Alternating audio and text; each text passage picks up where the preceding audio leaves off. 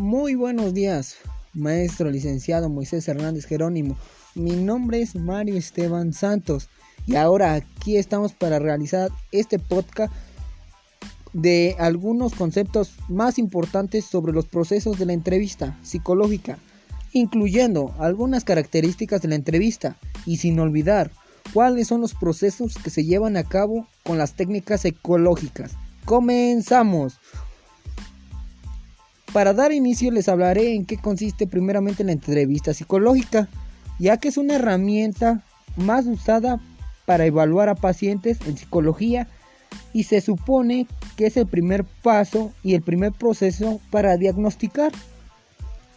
También para poder ayudar a una persona con algún problema tiene que aceptarse tal y como es. Y como profesional, el psicólogo también necesita ayuda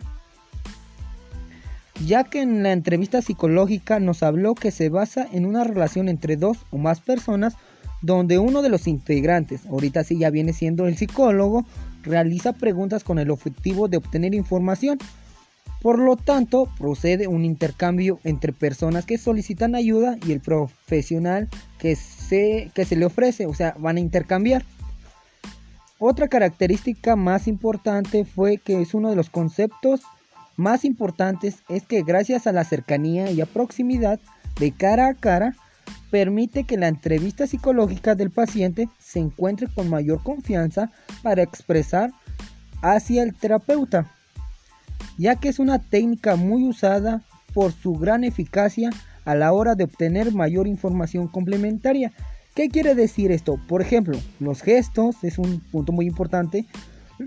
Perdón, las posturas corporales, y las expresiones, mediante el cual pueden analizarse el comportamiento del paciente. Ahora vamos a darles unas características de la entrevista psicológica. La primera característica es selección laboral. En la mayoría de los procesos para obtener un puesto de trabajo se realiza en una encuesta. Por ejemplo, parte de los recursos humanos, en las que se evalúan cuáles son las cualidades y cuáles son las aptitudes para obtener el puesto del aspirante, ¿ok? Perdón. Ahora vamos con el siguiente características que es la explicación de las conductas. En esta ocasión el objetivo de la entrevista es exponer o sacar a la luz las razones o la motivación que determina las conductas en el paciente. Ahora vamos con el otro subtema, que son los tipos de entrevista del psicólogo. Bueno, psicológicas, perdón. La primera es las estructuras.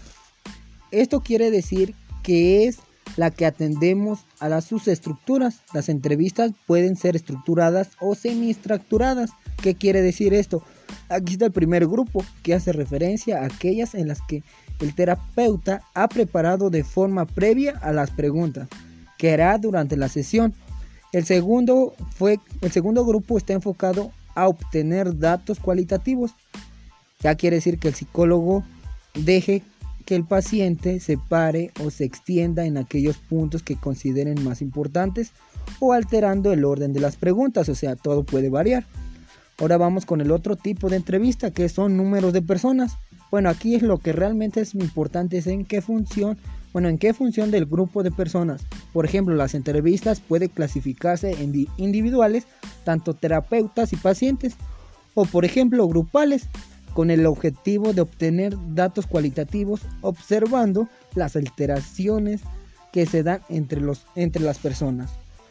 Y para cerrar este podcast no, pueden, no podrían faltar los consejos para el psicólogo, ¿ok? Para hacer, para que un psicólogo alcance el máximo, durante sus, entrevistas, durante sus entrevistas deberá prestar atención a sus, hacia, hacia su actitud cuestiones básicas para trabajar la empatía, que es un punto muy importante, para comprender al paciente a nivel cognitivo y emocional, además de ser honesto para actuar de acuerdo con sus principios y valores. Y el último punto es que en todos momentos deberá mostrar flexible ante la situación imprevista. Por ejemplo, si no puede seguir con el orden de la entrevista estructurada, ya que el paciente se detiene en algunas preguntas, en concreto para que considere que tiene tiempo la necesidad de contar algún detalle más específico sobre la experiencia. Bueno, pues hasta acá es fue todo y hasta luego.